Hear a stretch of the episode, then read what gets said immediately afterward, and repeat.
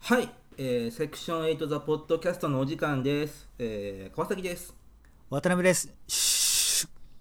ュッまあまあ先生 先週に引き続きね。引き続いてね、それ、いいね、気に入ってるね。あれだよ、一応言っとくけど、これ、モノマネですから、まさか本人が出てると思わないようにって話でね。声だけだからね。ああ、き謹慎中だ から、ポッドキャストに来たみたいな感そうそうそうそういじ。うわけじゃないから。もう一回りぐらい年の上の人がやってるから。一回りじゃないな。一回り半ぐらいじゃないの。違うでしょ。あの人だって25、6だから。そんな一回りも行ってないよ。ああそんな若いのあの人はね。うーん。あの人は25、6だから、だから10個も離れてないよ。まあ俺はあれだよ、上の方に離れてる話 だよ。あの、あのね、年齢不詳っていうのをい生かそうと思ってさ、 いやいや別に上の方だと言ったんだけど、あれの、正確にその辺はもういいんだよ正確だってほらまだ分かんないしそんなの俺もしかしたら10代の方に触れてるのかもしれないしおなるほど、なるほどね。別に8090じゃないってことぐらいはなんとなく分かるでしょわかる。80、95歳じゃねえなってのはわかるそうそう別に俺戦争とか体験ないからまあそれで今日はあの今日は僕が、あのうん猛烈に意識してるポッドキャストの番組っていうのをちょっと渡辺さんに言いたいなと思って、なるほどねちょっと俺はね意外にこう自由に喋ってるけどポッドキャストそんなに詳しくはないからねちょっと聞きたいね僕もそんなに詳しくはないっていうか有名どころってもう何年もやってるからさ配信回数がさ、200回とか300回とかあるのよ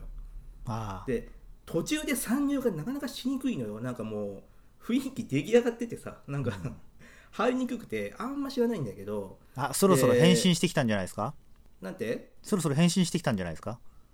なんか雰囲気が返信雰囲気が嫉妬にまみれた感じになってきてますけどああそうそうそうそうそうちょっと嫉妬にまみれててあのーちょっとなんかあのすいません、あの最初川崎さんって挨拶してましたけどもう一回お名前いただいていいですかあえーっと嫉妬マスク川崎です ああそうそうそうそれを聞きたかったんです さあ行きましょう行きましょう嫉妬にまみれた匿名男性 が嫉妬マスク川崎があの、うんポッドキャストの番組を語るんですけど、うんやっぱりなんか同期とかっていうのはさ意うん識するのよ、僕はあそうなの学校の同期とかさ、うん、やっぱ気になるのなんかセスタートラインが同じ人たちが今どういうことやってるっていうのは僕結構気になってうんあのー専門の同期とかの動向とかを俺毎回チェックしてんのよこいつ何やってんだろうなもうあれじゃんもう精神的に病んでいくダメなパターンの人じゃんそういうのいやでもねよよ病んではないと思うんだあけど本当俺気になんないな、うん普通に本当気になるな応援したいからさやっぱ自分のあそっちねうんだから映画とか見に行くし舞台も見るしうんでどうしても見れないんだったらメール書いてうんごめんっていうのを送送るのよ、結構そういうのすごいじゃやっんててさすごいじゃんそうそうそうそうでもみんなは俺のやつは一切見てくれないんだけどね頑張ってやってることは、そういう感じも含めて嫉妬マスク川崎なわけねそうシットマスクが好きなんだけどなんかねで、不思議はいはいこれだけ言わしてラジオ番組なのに何なんでマスクみたいなキャラにしたのえそこを突っ込むのまあまあまあいいです、のーい言う言う言うだけでは言うけど、うんうん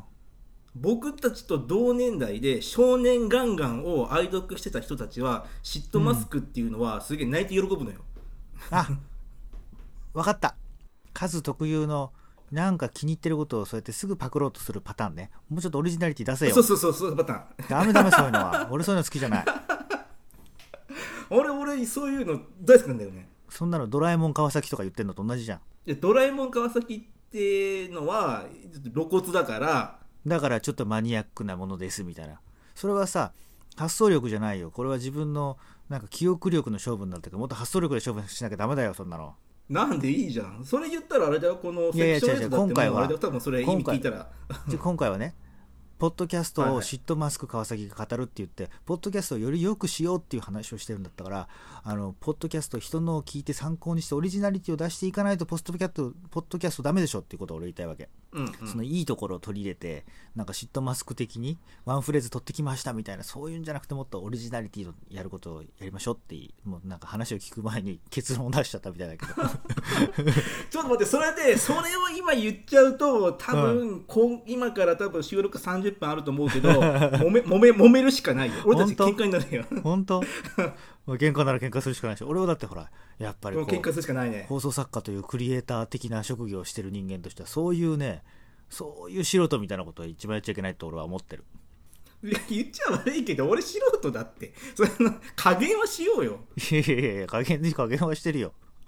いやだけどさ だけど一応そういう苦言を呈さなきゃダメじゃん俺のポジション 的にそれは収録終わってから苦言言って よいやいやいやもうあのそ何の中でぜ絶対にカットさせないぞっていう気合がすごいんだよ何ガチでこれちょちょっとさそういうの好きだって言われるちょっとガチでちょっとどっかへこんでそうなところがちょっと面白いねいや、へこんでないよ、これ。別に大丈夫だけど。おすごいね、パンチするぞって言いながらパンチするんだ ね。びっくりしたわ。それはそうだよでも結構俺の肩持ってくれるリスナーも多いんじゃないこのはあの放送聞いてたら、あれ、どっちなんだろうね。なんか、どっち派が多いんだろうね。じゃあもう何シットマスク川崎って名乗っていいならじゃあ俺別に渡辺真帆って名乗ってもいいわけいや、構わないよ、別に。いやおかしくないちょっとそれはそれでいや、いや別にいいんじゃないの。ししそういうのぶぶ文脈があって言う分には構わないと思うけど。シットマスクっていうキーワードが漫画でみんな知ってる人には知ってるっていうなら YouTube とか見て知ってる人には知ってるっていうんだったら俺も渡辺って名字だから真帆とってところちょうどもらって「どうも渡辺です」って言ったらいいわけ悪かないかいや、あれだよ、その、悪くはない、その、続けるって覚悟があるんだって、何あの、特定の人に届けって思いがあるんだったらやっていいと思うよ。何何何シットマスク川崎続ける覚悟があってやってんのいやあのうまくうまくいったら続ける覚悟はあるうんえ下手こいたらもう二度とやんないあなるほどねなんかそんな名前つけるんだったらシットマスク以外に俺の好きなもんでもなんか何川崎を作ろうかなみたいなそんな風には思ってしまったけど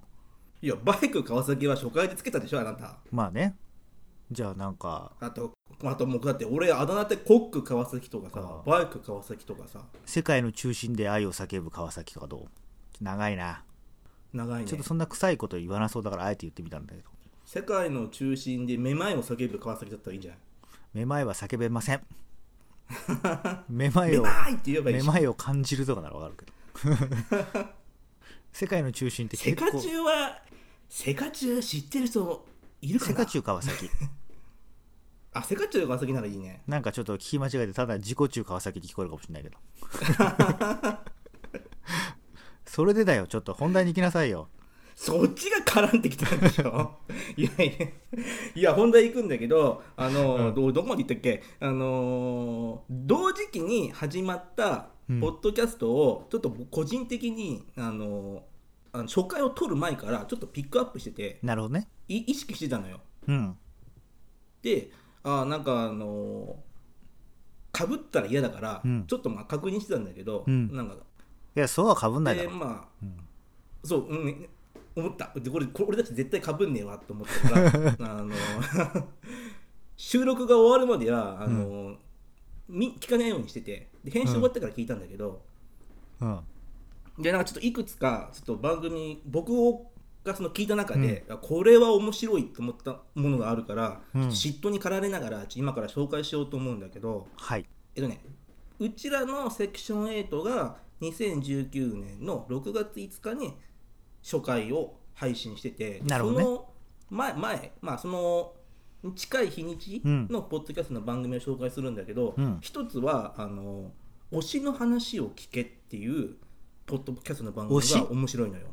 うん、推し推しのアイドルとかあ推ーしメンとかの推しねでもそれやっぱり推薦さするの推しもうその時点で負けてるよな、うんセクション8はそれテーマっていうのがあんまり感じられないけど推しの話を聞けてたら企画がパッとい一本筋通ってる感じするもんねそうだから僕このタイトルの段階で、うんあっと思ったんだけど、うん これ俺がちょっとね初回配信が1月のに2019年の1月29日でちょっと離れてるんだけどうん大体月1回ぐらいの配信なのよなるほどねでこれのあの概要欄のそのまま読むと、うんえっと、小説家の吉川トリコと、うん名古屋大須にある喫茶アミーゴの女将ジャスミンが毎回ゲストを招いてそのゲストの推しの話を聞くっていう番組なの。なるほどねうん、でこれがさあの収録の場所が面白くてあの、うん実際の営業中の喫茶店で撮ってるのポッドキャストうるさくないのだちょっとうるさいのだからうんお客さんの声が普通に入ってんの、それ数的には一番嫌がるとこじゃんあそうねちょっとねまあ僕はいやこれの携帯はやらないなって最初思ってたんだけどいやこれうんは後々聞くとこれすごく理にかなっててものすごくいいのようん、なんか急に180度かあの意見変わったまあまあリスナーの人に解説するならカズさんはねそういういかに音がしないところで静寂なところで取れるかみたいなことにものすごくこだわりが持って編集してくれてるんでねそうあのー持論があってじゃあ僕が多分ねその神経過敏っていうかなんか雑音がダメなのようん、で雑で音もがあると雑音ダメだったらそのポッドキャスト強化しないよだからなんとなくダメだって自分で思い込んでるのよいやいやいやでなその後々は営業中の喫茶店でもともと撮ってるから、うんその撮ってる場を公開であの告知とかしてそのリスナーさんに来てもらって撮るっていうのをなる考ほどねえてるって言ってて、そうこれもう営業中の喫茶店じゃなきゃできないじゃんこれちょっとさうちらがさ毎回うん行ってきてよそこにああそれちょっと考えてるよリスナーって参加してきてよ場所いやどこなの東京今んとこげな名古屋の大須ってとこ名古屋だから僕名古屋だ近いったらどっちかっていうともうカズエリアだもんねそうそう僕のエリア 三重っていう便利な場所住んでるからおーそうだね名古屋に行くにはね三重のそう30分で行けるからね、俺俺のとこからねでまだ実際に公開録音はあの配信してる回を聞く限りはまだやってないんだけど多分、うん軌道に乗るかなんかいろいろ考えてるか分かんないけど多分やると思うそれでなんかその小説家って人は有名な人なのいやごめんちょっと僕この人知らないんだけどなんか本とかちょいちょい出してるみたいで、えうんーっと雑誌のなんかの雑誌のコラムをこの間書いたって言ってたな配な信んでか俺みたいじゃん小説は俺は書かないけど なんか本ちょいちょい出して 雑誌のコラム書いたみたういな、んなんかやだなそれかぶってる感じがしてあそうじゃあその相方もカズみたいな人で意外にかぶってるかもしれないよ、ああの2人とも女性なのようん、だからなんとなく俺たちの鏡みたいなもんでさ女性だけどそんなキャラクターがかぶってるかもわかんないねっていういや聞く限りはかぶってないかなかぶってるように聞こえるのかなロン毛なんじゃないのなそんかの自分じ その小説家とかもな長いんじゃない俺顔は知らないんちだょっけとど俺とかぶってんじゃん。 まあリスナーの人はそんなこと知らない。俺がき俺がき俺が喫茶店をやったら完璧かぶってるうんじゃあ喫茶店やれよ。いやんないよ、アホでしょ。ポッドキャストやりたいから、かかぶった方が面白いから、喫茶店やりますっていうの名古屋、名古屋、名古屋っぽいさ、喫茶店なんか、スパゲッティにあんこ乗っけたりとかすんの、なんか、四日市でやればいいじゃトーストね、トーストにあんこね。ん。え、なんかなかったっけ、名古屋にそういう。スパゲティは鉄板だよ。鉄板に、熱々の鉄い板やいのや、そうじゃなくて、なんか、名古屋で有名なさ、ナなポリタンが乗ってんんのか、スパゲッティでいたずらしてるみたいな喫茶店有名なのあるよね。あ、それ、なそんなのあんのなんか確かあったと思うよ。なんか、スパゲッティをなんか、いちご味だとかなんかさ。まあ、それは置いとういわて、それ知らないわそれは置いといて。で、毎回、その、推しの話を聞いて、あのートークするんだけど、なんかね、過去、今のところ5回配信やってて、うんストリップを推してる人とか、うんハロプロを推してる人で、うんヒプノシスマイクうんっ。ていうなんか俺よくわかんないのなんかその声男性声優のうんこうユニットっていうのこうなんか歌歌ってるグループグループがあるみたいで、うんその推しとか、えっとザ・イエローモンキーの推しとかチェブラーシカの推しとかっていうのが来て、いろいろこう推しの話をただ聞くっていうんだけど、うん。俺これ結構チャレンジングな内容だなってすごく思うんだけどあの人の話聞くのってさ、あの傾聴じゃん傾くに聞くで傾聴。うんうん拝聴じゃなくてさ傾聴にしないとさまあ面白い話にはならないじゃんまあいうちょっとそんなに専門的なこと言われてもって思っちゃうけどね拝聴はさあのへりくだって聞いてるからさ、うんなんかなんかうう俺のイメージねなんか裏べ上辺だけを聞くのが俺の思う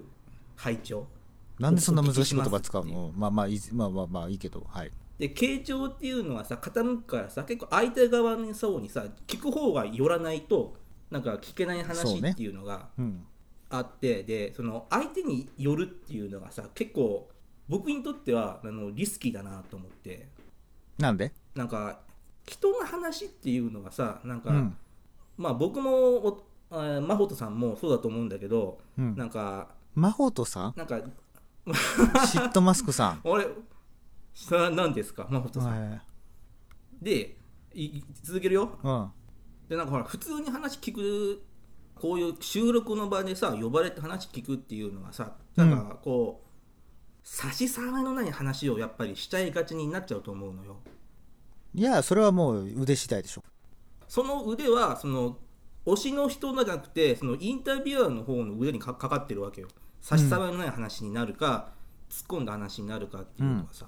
でその瞬時に人間関係を築かなきゃそういう突っ込んだ話っていうのはなかなかできないわけようんでもそれが失敗しちゃうとさもうさっきの回じゃないけどさ結構こう空中分解しそうになってさまあ先週の回ですねはいはい先週の回ね、うんみたいな感じで結構リスキーだと思うの、うんで結構さ僕も人の話インタビューとかさ取りに行ったりとだかからな何が言いいたいのよそれでやそれでその毎回毎回その突っ込んだ人間関係を築いて収録するっていうのを、うんもううんやりやり続けるってことだからさ、うんおこれ面白いなと思ってやってみたいと思うけどやる度胸はねえなすげえなっていうのがなんか保守的だよでもそれってもう定番じゃないもう MC の力通りだけど例えばテレビで言うならさ「徹子の部屋」だとかさ「あのマツコの知らない世界」だとかさ、まあ、定番のコンテンツ、コンテンツだよねだからいかにそれが、なんていうのゲストのメインの1時間になってしまわないかっていうところもポイントでゲストを追ってる人がその MC 面白いなと思ってそこのファンになってもらわなくちゃいけないわけだから、まあ、その MC 色をいかに出すか、噛み合ってる噛み合ってないとかいうよりもなんかその空間にいてまあその何かが化学反応が起きるかどうかってそっちが大切だろうね徹子さんとか時々明らかにかあの人間関係構築できてなくてなんかうまくいってない時あるけどそれはそれで見てて面白かったりするじゃん、うんだから別に相手に寄り添う必要もそんな数の言うほどないんじゃないかなとは俺は思うけどね合わない回があるならそれはそれいで構やわあないというのね合わない回っていうのはどういう意味噛み合わないああそれはやっぱいやまあかこの絵だっいやてあのほら NHK のアナウンサーとかさそういうのがさこのゲストのスタジオパークとかで噛み合わなかったらダメだと思うんだよ俺うんうんだけど別に『徹子の部屋』で徹子さんと一郎の話とか全く噛み合ってなかったけど面白かったよ、あったね。うん、なんかね徹子さんが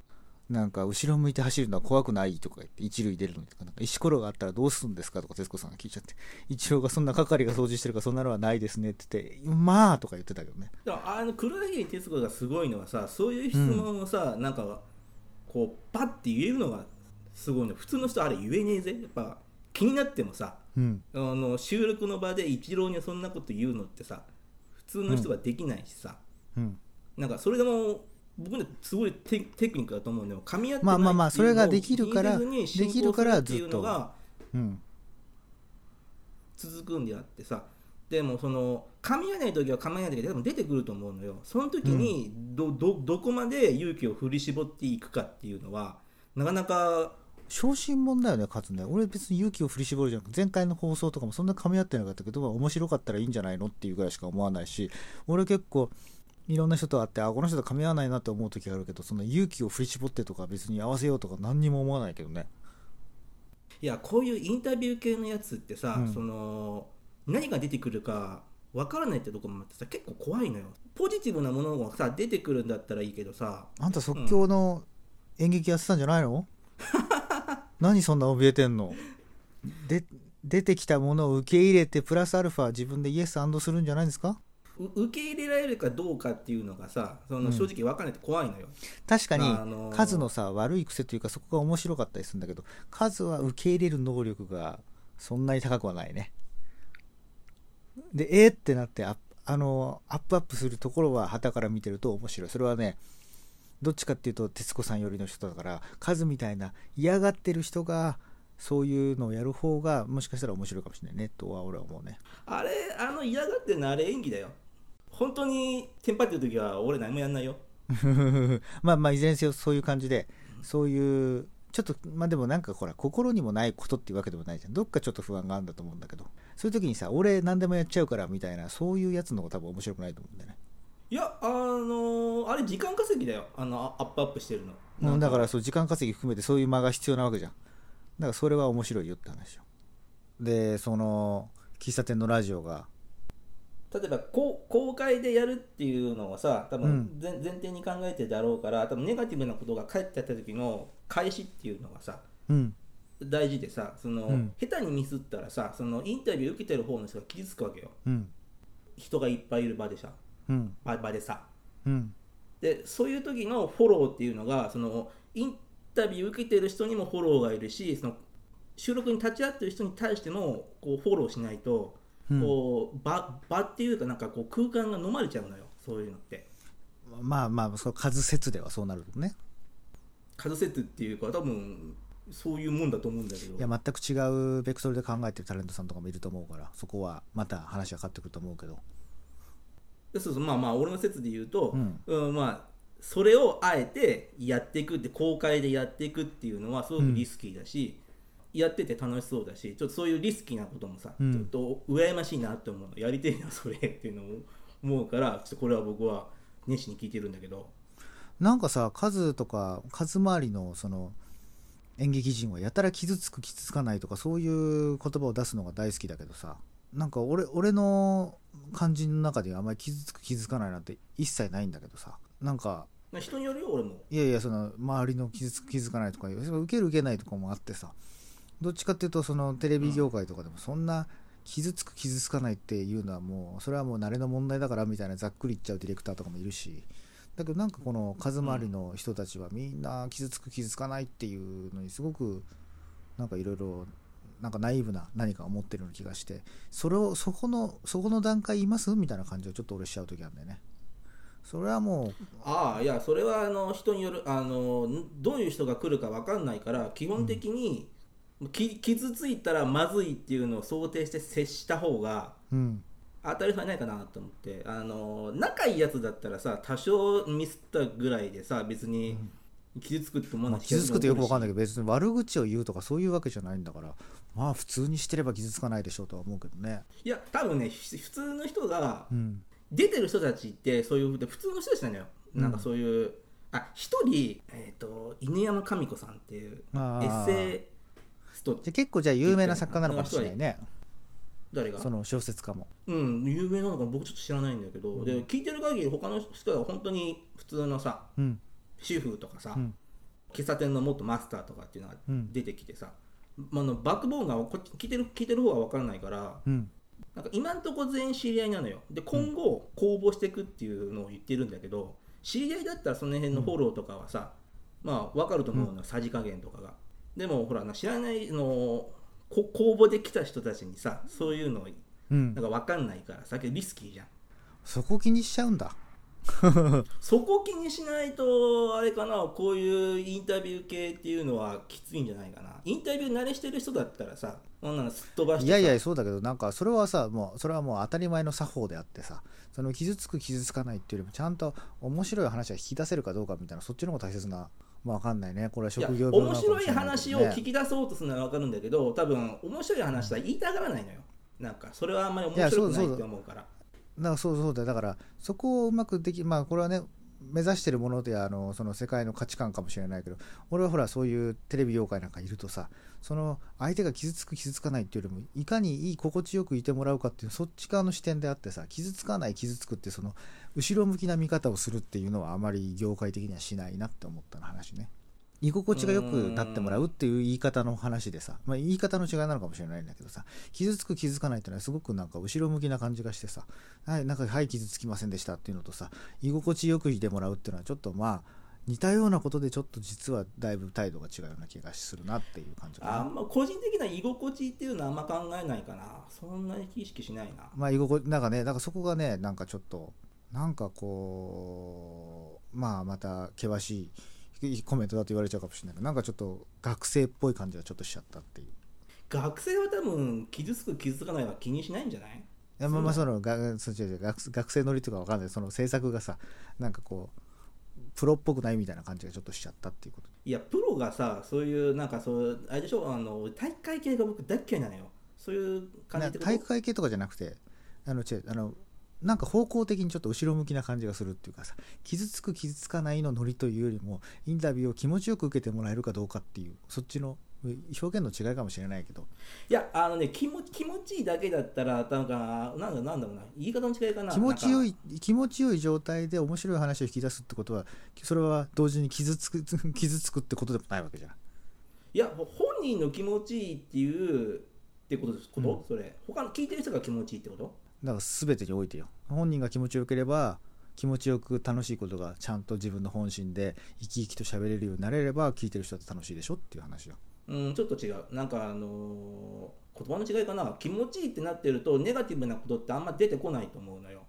ん話だからさネガティブなこといい話いいいい話と悪い話があるのこう人にもうそうだよだからネガティブな話を含めていそれを言えたらすっきりしたっていうふうになる感情もあるわけだからああ今回はこの話ができてよかったですっていう話だよねうんすすっきりするものなのそれってだだけどそれはあのネガティブな話をただ単に、えーほじくり出しましたっていうのはそれは傷つく話だから別にそれはなんか数の言ってる傷つく傷つかない論とはまた違うような気がするけどなということでまあこれはねもうバックグラウンドの違いとなんかそういうところの世界でもなんかこう構築された文化の違いみたいなところがあるからきっとまあ歩み寄ることはできないんだろうけど一般的に放送業界の中ではそういうような傷つく傷つかない論みたいのでトークを考えることはまあ俺は聞いたことないかなって感じ。それは放送業界は俺は間違ってると思うけどねん本当うんそのどっちでもいいんじゃないのその聞き心地よくするっていうのでやるのもいいしなんかあのん聞きつかないっていう方向でやるのでも、別に2個あってそれはいいと思うだからそれが放送業界はそれしかないまってあいうんだったらまあ同じっちゃ同じなんだけどね。いやそれは間違ってると思うし、ああそういうのあるねとかって言うんだったら別に構わないと思うけどうん。まあね、ちょっとまあリスナーの人はね、まあこうなんか、ポッドキャストの話をするんじゃないのって言ったんだけど、なんかそこで膠着してる我々がちょっとずれてるかもしれない。まあちょっと俺はそこね、カズのね、そういうところがね、毎回気になっていたところだったから、昔からね、ちょっと聞いてしまったんだけど。まあ、2人の関係を話すと昔その即興のねそういう演劇をこうやっていたところがあって、その時にそこの集団の人はみんな傷つく傷つかないってそういうところをすごく言っていて俺は放送業界のそういう常識の中だったからもうすでに傷つく傷つかないっていうのがなんかまだそのレベルですかっていう感じがなんとなくしてしまってあその時代にあそはそこかいやちゃんと動けるかどうあのかねそ気の持ちよく動けるかどうかってそっちが大切なんじゃないですかと俺はずっと常々思ってたからついねいい機会だからと思って聞いてしまったとそういうことなんですけどね。いや表現しようとしてる人たちに傷つく気づかないっていうのは俺もアホらしいと思うよ知らんがなって思うけどそれをなりなりわいとか、それを目的としてない人に対してインタビューする時も多々あるわけよじゃあその時うにんそれを全く同じのを持ち込んでいいかっていうとそれはケースバイケースで違うと思うのようん、まあまあね、だから数の言いたいこともわかるよ。だけど、ちょっと傷つく傷つかないっていうのは、成果物を意識してないような感じがするってニュアンスの問題だから、まあこれ堂々巡りになっちゃうからあれだけど、要するに居心地よく楽しく受けてもらうっていう方向であれば傷はつかないんだから、そういう方向が、まあ普通なんじゃないのかなっていうお礼説。それで数は数で、そこで傷つかないようにしてもらうということっていうことなんだろうね。まあまあそこはもう平行線でしょ、ここは。うんどっちかどっちが正しいかは多分あれでしょこのラジオが大きくなってきてもしそういうことをやった時に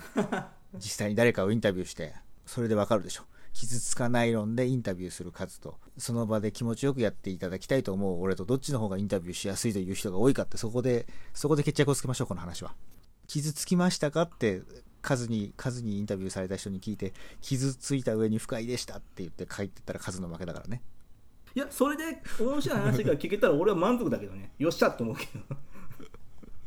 だったらそもそも傷つかないからって聞き あそうか鼻から気にしてないじゃんいやでもああアプローチの違いだと思うよ多分同じことやってもさなんか多分出てくる話が違うと思うよわかんないなもうちょっとこれはもう謎謎トークになってしまいましたそれでそうそうそう話は戻りますとそのポッドキャスト、それでそれを何参考にしたいのこれをどうどうしたいのこれを気になるっていうお話それとも数が行ってみたいのその番組にああの公開で録音するんだったら絶対行こうと思ってるあ本当うんなんか気になる女性なのそういうことはあんま関係ない気になる女性ってどういう意味いやいやほら数といえば女好きで有名だから 俺それ初めて聞いたんだけどそれそうなの俺そうっていうふうに言われてんのなんかそのイメージであれだからなんかそういう見た目もイケてるとかそういうことじゃなくてそういうことはないのど誰の見た目の話俺違う違う違う違うあのいや数がそんなに公開行くなら絶対行きたいっていうのはなんかリアルで会いたくなるようなそういう人たちなのっていうアイドルみたいな感じの見た目の人たちなのっていうあいや見た目知らないでもあれ多分結構年だよ俺らより上だよあ本当声だけ聞くと同同年代じゃないと思う上40と本か当じゃあちょっとあれなのかな数が熟女が好きなのかななんでそっちに持ってこうとす あれそんな俺女好きなエピソードなんかあんのいやなんかわかんないけどそんなイメージを持ってただけだね何それ陰で何言われてんのすげえ怖いんだけどえいやなんかわかんないけどなんかそんなイメージを持ってたんだけどリスナーもきっとそう思ってたと思うけど誰も思ってないよそんなの誰が言うん だよその軽薄すぎるよそれそうやって思ってるリスナーがいたらちょっと連絡ちょうだいよ 全力でなんかほら俺サそうやってまーたビスするよそうやって新たな新たな出会いをまた求めようとしてるなんで別に男かもしんないじゃんよ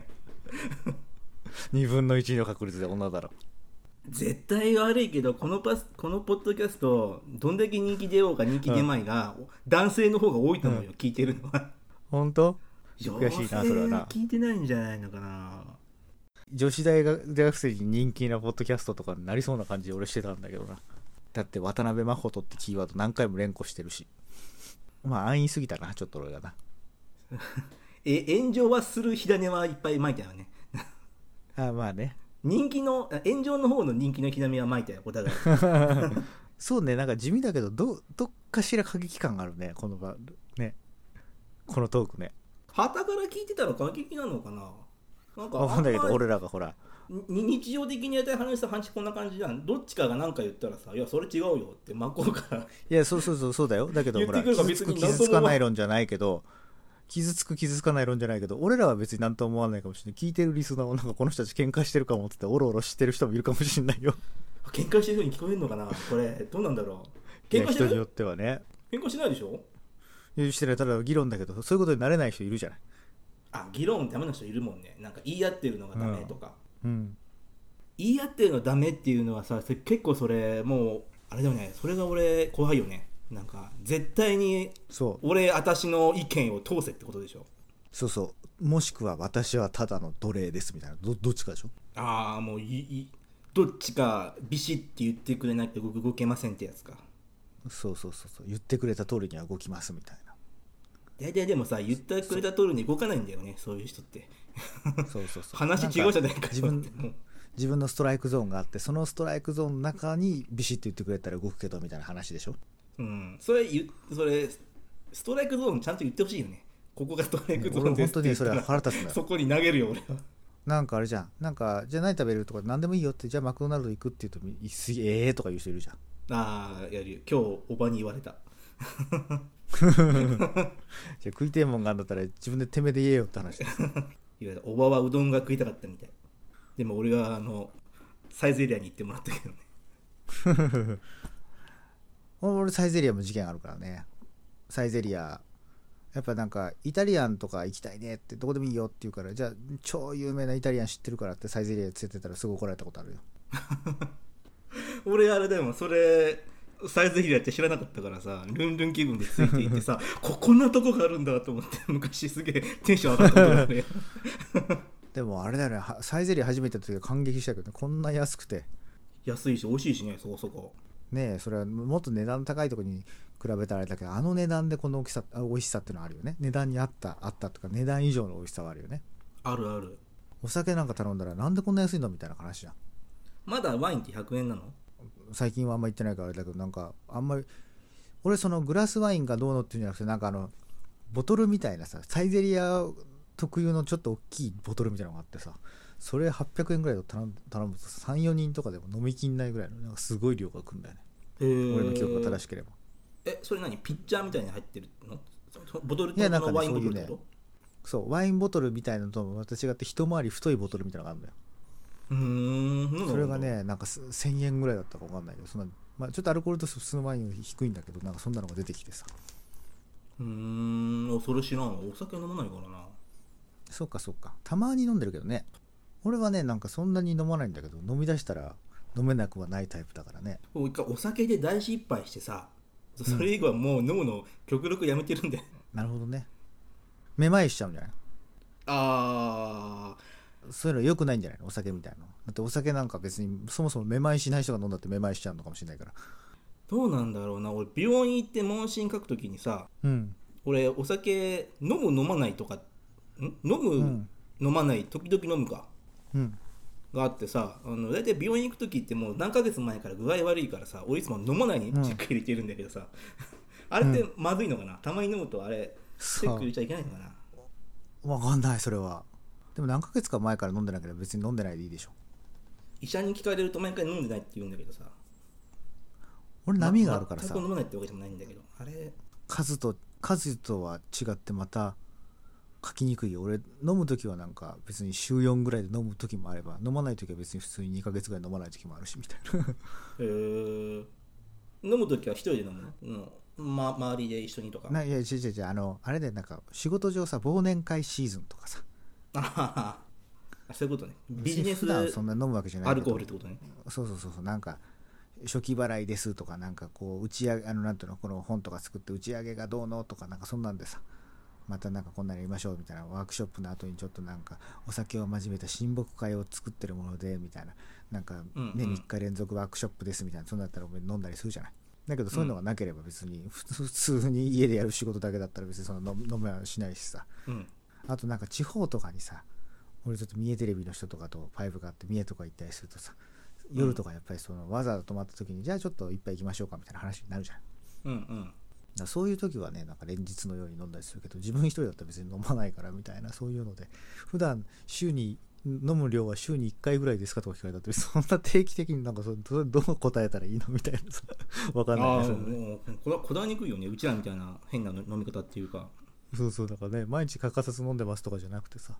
やっぱ忘年会シーズンにぎぎあの先週どれだけ飲みましたって言われたらめちゃくちゃ飲みますねなんて思われるかもしれないけどさ 一年トータルで言ったらそんな大したことはないかもしれないし あれはいつもだ俺も悩む俺もだって半年飲んでないよあ本当うんあの新年会でカシスオレンジ一杯飲んだっきりも飲んでないそんな女の子みたいないやカシスオレカシスオレンジ美味しくないいやーなん か美味しいけどねお菓子みたいな感じですけどなんかご飯と一緒に飲む感じはしないよねあ俺ね飲む時食わないのあ本当すきっ腹でひたすら飲むのそれが美味しいのなんかもうアメリカ人みたいじゃんアメリカ人食わないの日本人はなんかこれ居酒屋とかでちょこちょこ食べながらってのあるけどさあとフランス人とかフランス料理よとかあるけどアメリカ人のアメリカのバーとかナッツぐらいでガンガンガンガンビールとかの流し込むイメージだねあなんか日本のバーみたいになんかピザとかってないのああいうのってなんかまあ一応あるとこもあるけどそんなになんか食べに行くっていう感じではないかもしれないねあもう完全に飲みに行くってんだなんか食後しばらく経ってからじゃあ飲みますかみたいなそんなのも多いようなイメージがあるまあ俺の周りの人だったってことなのかもしれないけどねうーんねえ話が完全にずれましたね鶴田ねこれどうするまだ一応紹介すべきネタは2番組あるんだけど言うやめとく、まあこれはこれはですねまた次回に持ち越しということであ持ち越す OK うん、今回は名古屋の喫茶店にカズが行って犬山神子さんとか出るところにカズが出てまああれですね「シットマスク川崎です」って言って出てこいっていう回だったよね、そうだねそうだねうん、このラジオであのインタビュアーの実力聞いてくるよとゲストで出た川崎シットマスクあシットマスク川崎を傷つけたらどうなってんか分かってんだろうなお前らっていうスタンスでゲストに行ってください。喧嘩売りに行けってことん喧嘩売りに行けってこと喧嘩じゃないよ喧嘩じゃないですそよ傷そ傷喧嘩つでしけょたら怒るよって話でしょじゃあ喧嘩でしょ喧嘩じゃそれ喧嘩は相手を傷つけるよっていうバトルだからね傷傷つけないでよっていうのはちょっと臆病になってるだけの話だから楽しみだな絶対に行きたくないお前代わりに行ってくれよなんで俺別に行ったら別に俺は俺で行って楽しんじゃうだけだよえ俺そのスタンスで行くの、いやいやそのさっき傷つかないって言ってたからそういうスタンスで行けばって感じで俺は別に楽しもうと思ってるから別に最初から楽しんじゃうだけだようーんそのしか言いようがないだろうな